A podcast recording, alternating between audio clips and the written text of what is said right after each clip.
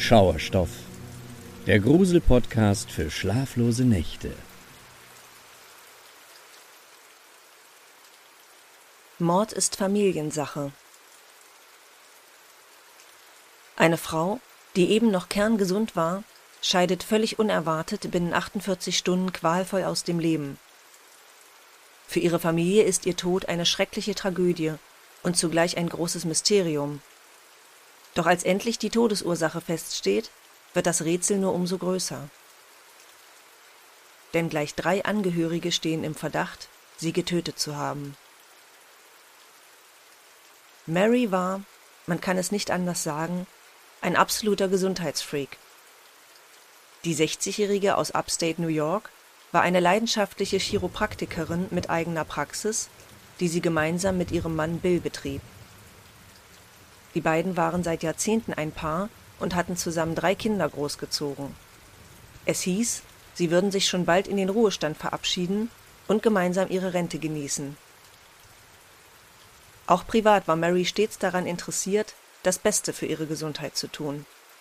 Sie trieb regelmäßig Sport, hatte einen eigenen Kräuter- und Gemüsegarten und nahm nicht zuletzt diverse Nahrungsergänzungsmittel, um sich vor Mangelerscheinungen zu schützen. Dass Mary überhaupt mal krank wurde, hatte tatsächlich Seltenheitswert. Als es sie dann doch schließlich erwischte, sollte sie sich nicht mehr davon erholen. Der 20. Juli 2015 war für Mary zunächst ein völlig gewöhnlicher Tag. Sie war wie üblich in ihrer Praxis und betreute ihre Patienten. Am frühen Nachmittag, sehr bald nach der Mittagspause, begann sie jedoch, sich nicht wohl zu fühlen. Sie hatte plötzlich die klassischen Symptome einer Magen-Darm-Grippe. Übelkeit, Erbrechen, Durchfall, Kopf- und Gliederschmerzen. Mary beschloss daher, an diesem Tag früher Feierabend zu machen und sich zu Hause auszukurieren. Doch im Laufe des Abends und der Nacht wurden die Symptome nur immer schlimmer, so dass ihr Mann Bill sie am nächsten Morgen ins Krankenhaus brachte. Dort führte man eine Reihe von Tests durch, die jedoch alle ohne Ergebnis blieben. Die Mediziner rätselten, was mit der fitten 60-Jährigen nicht stimmte. Da ihr Zustand kontinuierlich schlechter wurde, behielt man sie gleich da und wenige Stunden später musste Mary sogar auf die Intensivstation verlegt werden. Hier erlitt sie am nächsten Tag schließlich sechs Herzinfarkte, von denen sie den letzten leider nicht mehr überlebte. Nach gerade mal 48 Stunden war Mary eine gesunde, fitte und lebenslustige Frau, gestorben. Für ihre Familie, die Mary als gesundheitsbewusste Powerfrau kannte, war dies ein besonderer Schock. Ihre vier Schwestern, ihr Mann Bill, ihre beiden Töchter, ihr Sohn Adam und ihre Schwiegertochter Caitlin waren allesamt am Boden zerstört. Da Mary im Krankenhaus gestorben war, ordnete man eine Obduktion an die jedoch zunächst ergebnislos blieb. Erst mehrere Wochen später brachte ein toxikologischer Bericht die unglaubliche Wahrheit ans Licht. Mary war an einer Überdosis des Wirkstoffs Colchicin gestorben. Colchicin ist der natürliche Bestandteil einer giftigen Pflanze namens die Herbstzeitlose. In geringer Dosis wird Colchicin erfolgreich als Medikament gegen Gicht verwendet in hoher Dosierung treten jedoch jene Nebenwirkungen auf, die Mary ertragen musste und die wie in ihrem Fall nicht selten tödlich enden. Nachdem zumindest klar war, was Marys Tod herbeigeführt hatte, suchte man nach Erklärungen, wie das Mittel in ihren Körper gelangen konnte.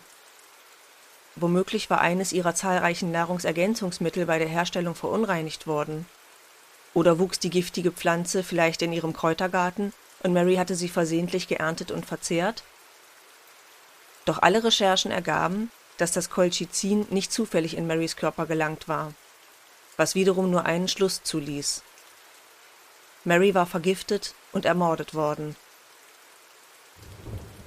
Wie in so einem Fall üblich, setzten die Ermittler direkt im familiären Umfeld der Verstorbenen an und schienen auch schnell fündig geworden zu sein. Marys Ehemann Bill der mit ihr zusammen die chiropraktische Praxis geleitet hatte und normalerweise dort täglich zugegen war, war ausgerechnet an dem Tag, als die Beschwerden begannen, abwesend, was völlig untypisch war.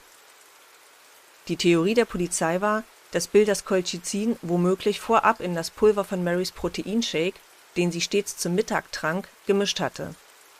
Somit hätte er sicherstellen können, bei Beginn ihrer Symptome abwesend zu sein und ein Alibi zu haben. Marys Schwester Janine sagte zu diesem Zeitpunkt aus, dass sie sich zwar nicht vorstellen könne, Bill hätte etwas mit ihrem Tod zu tun. Jedoch war sie der festen Überzeugung, dass Bill seit geraumer Zeit eine Affäre mit einer anderen Frau hatte, was wiederum als mögliches Motiv gewertet werden konnte. Denn diese andere Frau war keine geringere als Marys zweite Schwester Kathy. Während Janine der Überzeugung war, dass Bill und Kathy schon seit längerem eine Romanze hatten, beteuern beide bis heute, dass sich erst zwei Monate nach Marys Tod etwas zwischen ihnen entwickelt hatte. Hinzu kam, dass Bill nach dem Tod seiner Frau nicht wirklich zu trauern schien und auch die Ermittlungen er gleichgültig verfolgte. Die Polizei hielt sein Verhalten für sehr verdächtig und sammelte daher weiter belastendes Material gegen Bill. Im Wesentlichen auch, weil sich zunächst keine anderen Spuren ergaben. Bis einige Wochen später plötzlich ein anonymer Brief bei der Polizei einging. Der Absender des Briefes behauptete, er habe Informationen zum Tod von Mary und bezichtigte in dem Schreiben einen anderen als ihren Ehemann Bill. Laut dem Brief soll Marys Sohn Adam sie mit dem Colchicin absichtlich vergiftet haben. Die Beamten gingen unverzüglich dieser Spur nach und bestellten Adam für ein Verhör ein. Stundenlang befragten sie den jungen Mann, doch Adam wollte von alledem nichts wissen. Der Brief enthüllte weiterhin, dass sich in Adams Auto Beweismaterial befinden sollte. Die Beamten durchsuchten daraufhin den Wagen und wurden prompt fündig. Unter dem Beifahrersitz lag eine Packung Colchicin, dazu eine Rechnung, auf der klar und deutlich Adams E-Mail-Adresse zu lesen war der Fall wies nun in eine völlig neue Richtung, und die Ermittler mussten weitere Beweise sammeln, um die Anschuldigungen des Absenders zu verifizieren. Sie hörten sich daher im unmittelbaren Umfeld von Adam um und befragten als erstes seine Freundin Caitlin, mit der er immer wieder eine On-Off-Beziehung führte. Dabei ging seine Beziehung zu Caitlin weit über ihren Status als kompliziertes Liebespaar hinaus. Caitlin kannte die gesamte Familie besonders gut Genauer gesagt arbeitete sie seit vier Jahren als Sprechstundenhilfe bei dem Chiropraktikerpaar und hatte sehr viel mit Mary zu tun.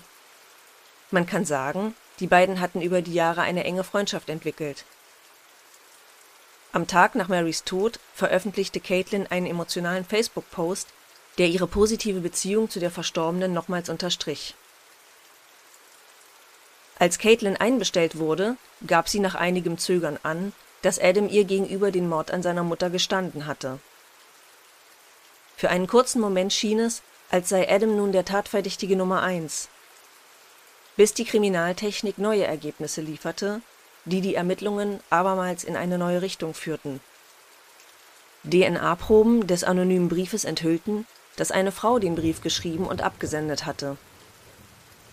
Bei der Konfrontation mit dieser Erkenntnis räumte Caitlin schließlich ein, dass sie selbst den Brief geschrieben hatte. Und noch eine Sache machte die Ermittler stutzig.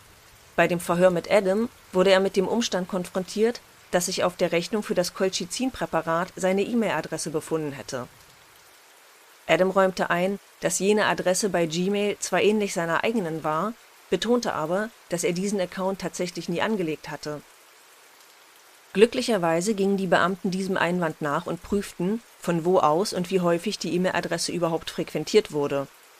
Mit einem überraschenden Ergebnis. Es hatten bisher nur zwei Logins stattgefunden. Der eine kam aus dem Arbeitsrechner von Caitlin Conley, der andere von ihrem Handy. Spätestens jetzt schöpften die Ermittler den Verdacht, dass Caitlin mit der ganzen Sache weitaus mehr zu tun hatte, als sie bis dato zuzugeben bereit war. Sie wurde zur wichtigsten Tatverdächtigen weshalb man sie umgehend in Untersuchungshaft nahm. Doch was war nur ihr Motiv? Warum um alles in der Welt hatte sie scheinbar eine Frau getötet, die ihr doch so nahe stand und die obendrein die Mutter ihres langjährigen Partners war? Jenem Mann, dem sie, folgt man den Behauptungen des Briefes, den Mord auch noch anhängen wollte. An diesem Punkt hüllte sich Caitlin wiederum in Schweigen. Sie nannte den Ermittlern keinerlei Beweggründe und bestand auf ihre Unschuld. Auch vor Gericht beteuerte Caitlin weiterhin, nichts mit dem Mord an Mary zu tun gehabt zu haben. Ihr Verteidiger rückte nun wieder Bill, den Ehemann der Verstorbenen, als möglichen Täter in den Fokus. Dieser Version schlossen sich auch weitere drei Schwestern des Mordopfers an, unter ihnen Janine, die bereits in früheren Vernehmungen auf eine Affäre von Bill mit der vierten Schwester Kathy hingedeutet hatte. Caitlins Verteidiger bekräftigte nun, dass Bill allen Grund gehabt hatte, seine Ehefrau aus dem Weg zu schaffen. Zum einen wegen der Affäre mit Kathy und zum anderen, weil er erst kurz vor Marys Tod ein ordentliches Erbe erhalten hatte, was er womöglich nicht bereit war, mit seiner Ehefrau zu teilen. Er betonte, dass Bill den Proteinshake von Mary noch am Morgen seiner Abreise mit Colchicin versetzt haben konnte, so dass er zum Zeitpunkt ihrer Vergiftung bereits abwesend war. Außerdem war ihm Colchicin nachweislich aus eigener Erfahrung bekannt, da er selbst früher schon den Wirkstoff in großen Mengen als Dünger für den Anbau von Marihuana genutzt hatte. Doch dieser Version schenkte die Staatsanwaltschaft wiederum keinen Glauben. Sie war weiterhin der Ansicht, dass Caitlin Mary getötet hatte und fand dafür auch ein glaubwürdiges Motiv: Rache. Caitlins und Adams Beziehung war von einer klassischen On-Off-Dynamik geprägt. Als Adam zuletzt mit ihr Schluss gemacht hatte, wollte sie laut der Anklage ihren Ex-Freund dafür bestrafen, indem sie seine Mutter tötete. Der Schmerz über den Verlust trieb Adam jedoch zurück in Caitlins Arme. Als er sich abermals von ihr trennte, beschloss Caitlin, anscheinend nun wiederholt aus Rache, ihm Wochen später den Mord an Mary in die Schuhe zu schieben. Die beiden Versionen und möglichen Täter hinter Marys qualvollem Ableben sorgten für so viel Verwirrung, dass der Prozess ganze vier Wochen andauerte und Zeugen, Nebenkläger und Schaulustige in Atem hielt. Das Ergebnis blieb zunächst uneindeutig. Aufgrund der zahlreichen Zweifel, die der Verteidiger von Caitlin erfolgreich gesät hatte, blieb dem Richter nichts weiter übrig, als das Verfahren mit einem sogenannten Mistrial, das heißt einem ergebnislosen Prozess, zu schließen. Doch die Staatsanwaltschaft ließ die Anklage nicht fallen und nur fünf Monate später stand Caitlin Conley abermals vor Gericht und musste sich wegen Marys Tod verantworten. Die Familie der Angeklagten hatte inzwischen den Anwalt gewechselt, der nun jedoch die Taktik geändert hatte Statt weiterhin Marys Ehemann Bill zu beschuldigen, zeigte er nun mit dem Finger auf Adam, so wie der belastende Brief von Caitlin es schon die ganze Zeit getan hatte. Den Ausführungen des Anwalts zufolge war die Beziehung von Adam und Caitlin nicht nur von zahlreichen Höhen und Tiefen geprägt, sie schien auch gewaltvoll zu sein. Caitlin bezichtigte Adam nun, sie auch missbraucht zu haben. Zur Untermauerung dieser Behauptungen trat nun Adams Cousin David in den Zeugenstand dieser hatte während der schwierigen Beziehung der beiden mit Adam zusammengewohnt und bestätigte die gewaltvollen Auseinandersetzungen. Auch die Staatsanwaltschaft änderte ein Stück weit ihre Taktik. Ihr zufolge bestand zwar weiterhin kein Zweifel daran, dass Caitlin Mary getötet hatte. Allerdings änderte sie die Anklage von Mord auf Totschlag, um Raum für die Theorie zu lassen, dass Caitlin im Affekt gehandelt hatte und nicht von langer Hand geplant Abermals zogen sich die Verhandlungen wochenlang hin, bis noch einmal ein wichtiges Detail aufgerollt wurde. Den Anwesenden im Gerichtssaal wurde die Videoaufnahme vorgespielt, als Caitlin von der Polizei verhört wurde. Auf die Frage hin, warum Adam das Colchicin in seinem Wagen aufbewahrt haben sollte, wenn es ihn doch direkt mit dem Mord an seiner Mutter in Verbindung bringen würde, war Caitlin rausgerutscht. Ja, das stimmt. Männer vergiften schließlich niemanden. Gift ist eine Waffe der Frauen. Ob dies nun ein versehentliches Geständnis war oder Caitlin sich damit fälschlicherweise selbst belastet hatte, blieb anschließend offen. Die Jury orientierte sich bei ihrem Urteil schlussendlich an den elektronisch gesicherten Beweisen. Caitlin hatte von ihrem Laptop und ihrem Handy aus zu dem Wirkstoff Colchicin recherchiert und sie hatte das Mittel auch mit einer eigens angelegten Kreditkarte erworben Hinzu kamen ihre Logins in den gefälschten E-Mail-Account von Adam. Caitlin Conley wurde daher in zweiter Instanz für den Totschlag an Mary verurteilt. Sie muss nun 23 Jahre in Haft verbringen. Doch auch damit ist die Geschichte der brutalen Ermordung von Mary noch nicht zu Ende. Denn wie sich schon vor Gericht und bei den zahlreichen Vernehmungen durch die Polizei abzeichnete, glauben die drei Schwestern Janine, Sharon und Sally nicht, dass Caitlin am Tod von Mary schuld ist. Mehr noch, sie bezichtigen stattdessen Bill und Adam der Tat und haben für ihre Bemühungen eigens eine Website ins Leben gerufen, auf der sie ihre Erkenntnisse und Hypothesen veröffentlichen. Auf freecaitlinconley.com üben die Schwestern vehemente Kritik an den Ermittlungen der Polizei und dem Fortgang des Gerichtsprozesses.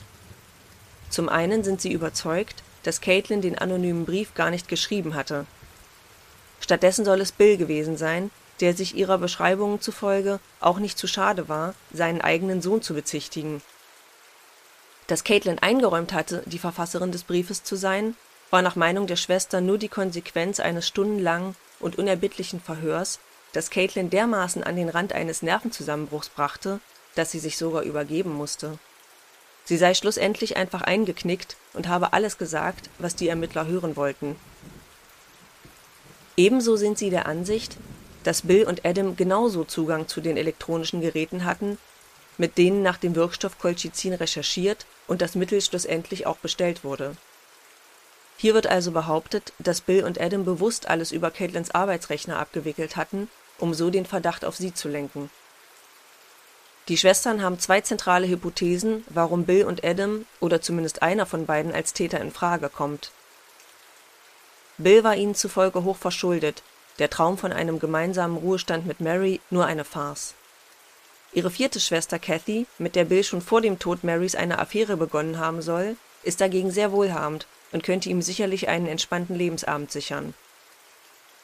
Was Adam betrifft, so gehen die Schwestern mehr von einem Unfall als von einer absichtlichen Tötung aus. Denn auch Adam war ihnen zufolge kein Unschuldslamm. Auf der Website ist nachzulesen, dass der Sohn der Verstorbenen unter massiven Drogen- und Alkoholproblemen litt, regelmäßig Gewaltausbrüche hatte und, da er arbeitslos war, seine Mutter häufig wegen Geld anpumpte. Mary war lange Zeit großzügig und nachsichtig mit ihrem Sohn umgegangen, hatte aber erst wenige Tage vor ihrem Tod eine andere Tonart angeschlagen und sich verweigert, Adam noch mehr Geld zu geben. Die Schwestern vermuten, dass Adam seine Mutter mit dem Colchicin krank machen wollte, damit er sich um sie kümmern und anschließend wieder in ihrer Gunst steigen konnte. Nur warum hätte er sich dann seiner Ex-Freundin anvertrauen sollen, mit der er ein ohnehin angespanntes Verhältnis hatte? Und warum würde er das Colchicin in seinem Wagen aufbewahren, wenn er doch wusste, dass die Tatwaffe ihn überführen konnte? So sehr man sich als Außenstehender darum bemüht, objektiv auf den Fall zu schauen, bleibt am Ende trotzdem die Ex-Freundin Caitlin Conley übrig, bei der der überwiegende Teil zusammenzupassen scheint. Trotzdem hoffen die drei Schwestern nun, dass der Fall in einem Berufungsverfahren nochmal aufgerollt wird. Bis dahin wird Caitlin Conley weiterhin im Gefängnis sitzen, hoffentlich nicht zu Unrecht. Wenn man tief in diesen Fall eintaucht, bleiben unweigerlich viele lose Enden, die sich womöglich nie zu einem stimmigen Gesamtbild fügen werden. Fest stehen nur zwei Dinge. Zum einen hatte Mary diesen Tod nicht verdient.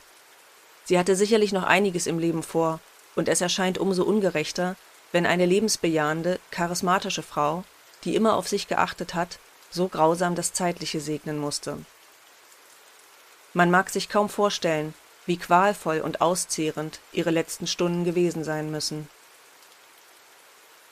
Zum anderen schien es in dieser Familie einige Dinge gegeben zu haben, die nicht in den richtigen Bahnen verlaufen sind und alle Beteiligten viel Kraft und Schmerz gekostet haben, nicht zuletzt Mary. Es bleibt zu hoffen, dass Vater und Sohn, sofern sie unschuldig sind, ihre Lektion daraus gezogen haben, wie schnell man einen geliebten Menschen für immer verlieren kann. Und was Caitlin Conley betrifft, so deutet zumindest dieses abschließende Detail in eine Richtung, dass die Richter am 6. November 2017 die richtige Entscheidung getroffen und Caitlin für schuldig erklärt hatten. Als Caitlin von dem Ermittler im Verhör gefragt wurde, warum hast du es getan, war ihre Antwort, mein Leben ist vorbei, ich muss ins Gefängnis. Ein unschuldiger Mensch hätte stattdessen wohl geantwortet, aber ich war es nicht.